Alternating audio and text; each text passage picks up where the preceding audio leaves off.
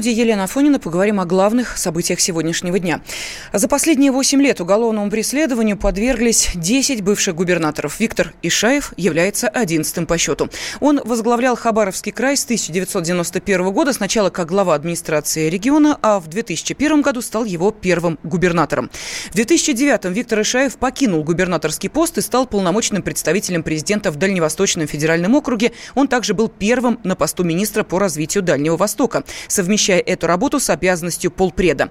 Ишаев был освобожден от обеих должностей в августе 2013 года. И сейчас в отношении бывшего губернатора Хабаровского края Виктора Ишаева и других людей возбуждено уголовное дело, связанное с хищением денег компании «Роснефть» путем мошенничества, сообщает официальный сайт Следственного комитета Российской Федерации. «Комсомольской правде» удалось взять эксклюзивный комментарий у действующего главы Хабаровского края Сергея Фургала. Приходили структуры, насколько я понял, разговаривали с руководителем службы безопасности. Никаких обысков, ничего подобного в правительстве не было. Во всяком случае, мне об этом неизвестно. Я знаю, что был разговор в кабинете руководителя службы безопасности, и все. Накануне Басманный суд Москвы отправил Ишаева под домашний арест до 27 мая. Как постановил суд, отбывать домашний арест он будет в квартире на западе Москвы. Инспекторы уголовной исп... Э, исполнительной инспекции УФСИН по Москве надели электронный браслет. На Ишаева установили у него дома оборудование для контроля за его перемещением и объяснили условия меры пресечения. Ну а адвокаты уже подали апелляционную жалобу на домашний арест бывшего губернатора Хабаровского края, но тем не менее. Нам хочется подробностей. Специальный корреспондент «Комсомольской правды» Дина Карпицкая на связи с нашей студией. Дина, здравствуй. Здравствуй. Что это за квартира на западе Москвы, э, электронные браслеты и прочее-прочее, кто может посещать э, бывшего губернатора? Ну, электронные браслеты – это стандартное довольно э, приспособление уже у нас в стране. То есть это прибор, который фиксирует передвижение э, подследственного дома устанавливается специальный датчик, который радиус э, указывает, где он находится. Да? Что касается квартиры, то это, скорее всего, наше предположение. Квартира на Кутузовском проспекте, она довольно давно у семьи Ишаева есть. Ишаев, ой, простите. А, а, и, скорее, и там бывший губернатор и бывший полпред проживают э, в настоящее время со своей женой. Жена Виктора Ивановича с ним тоже приехала из Хабаровска, и она была доктором. Сейчас они все здесь, в столице. Но хотя, как мне заявил адвокат Ишаева, Павел Зайцев, что он жил на два города в последнее время. И действительно, мы посмотрели э, в открытом источником, у него есть недвижимость и там, и там, и квартиры, и все. Но вот в последнее время он в Москве. Кто может посещать его? Посещать его могут все члены его семьи, а у него их немало, это двое детей, сын Дмитрий, дочь Юлия. Причем Дмитрий, Дмитрия все знают как ставленника отца в плане бизнеса, он управлял многими его там активами, и, в общем, непонятно, почему он, как он может его посещать, тем более, что дело э, уголовное, которое завели, как раз связано с одним из активов, да, но, тем не менее, вот никаких ограничений. Единственное ограничение, которое наложили на Ишаева, это э, запрет прогулок. Адвокат его просил отдельно, чтобы ему разрешили гулять не меньше трех часов в день он сейчас ну, уже в возрасте, ему за 70. Но суд не пошел ни на какие уступки, ему запретили полностью выходить из квартиры.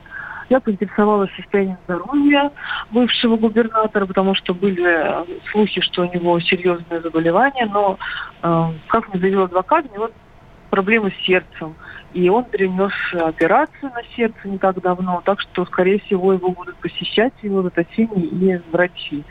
Ну вот, да, больше никаких особых подробностей пока не удалось выяснить. Спасибо думаю, огромное. Да. Будет.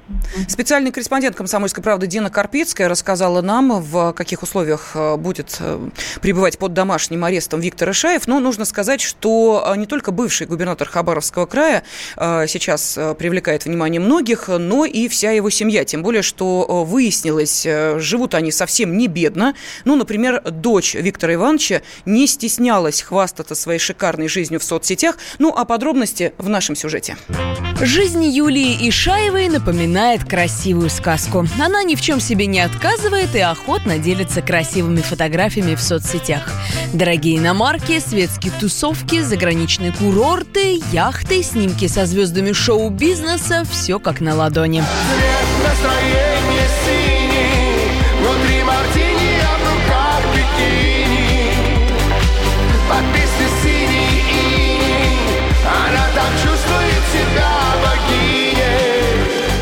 Юлия была замужем, но давно развелась. От первого брака у нее двое детей – 11-летний сын и 8-летняя дочь. О ее муже ничего не известно. Личную жизнь девушка хранила за семью печатями.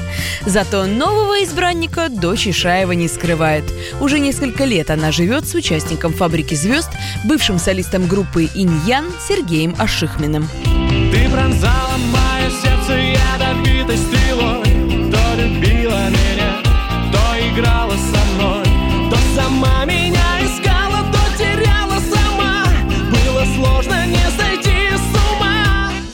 И живет Ишаева в хороших условиях, в просторной четырехкомнатной квартире элитного комплекса на Новом Арбате.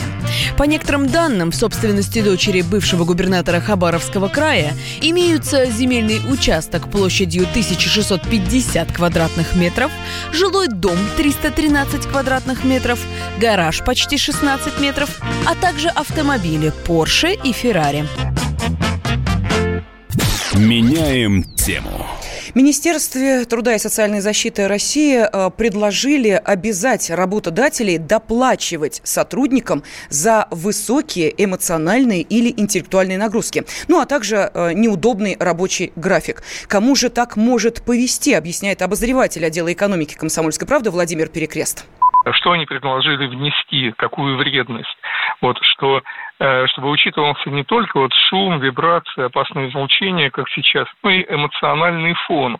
Даже звучал такой термин, как э, профессиональное выгорание должно учитываться. У профсоюзов уже составлена градация новых условий вредности. Работы могут быть признаны опасными, вредными, допустимыми и оптимальными. И вот для двух первоначальных групп, это работники э, первой группы, опасное и вредное производство, это работники силовых структур, медики, педагоги, журналисты, э, в некоторых случаях офисные работники, например, бухгалтеры, следом идут работники э, транспорта, например, авиадиспетчеры, водители общественного транспорта, машинисты и помощники поездов. Так вот, для этих категорий предусмотрена прибавка 4% к окладу, э, плюс 7 дополнительных дней отдыха и сокращенная рабочая неделя на 4 часа. Предложение Минтруда оценил и адвокат по трудовому праву Филипп Деменков.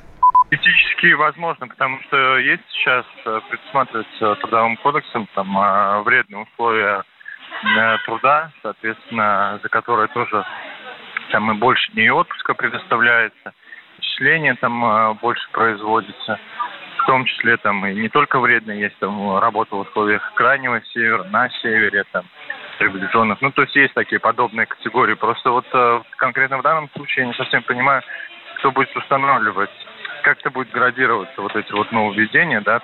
Видимо, хотят расширить, э, ну, получается, даже если она и пройдет, то просто расширится перечень там, профессий с определенными, там, которые попадают в другие категории, там, вот, опасные, что-то, договорание, там, прочее. Потому что сейчас есть такой перечень профессий, там, определенные профессии есть. Если они его только расширить хотят, ну, у представителей тех профессий, которые однозначно войдут в этот список, возникает вопрос, а деньги на доплаты есть? Этим заинтересовался сопредседатель Межрегионального профсоюза работников образования «Учитель» Всеволод Луховицкий. Тут возникает сразу масса вопросов. Эти доплаты, откуда они берутся?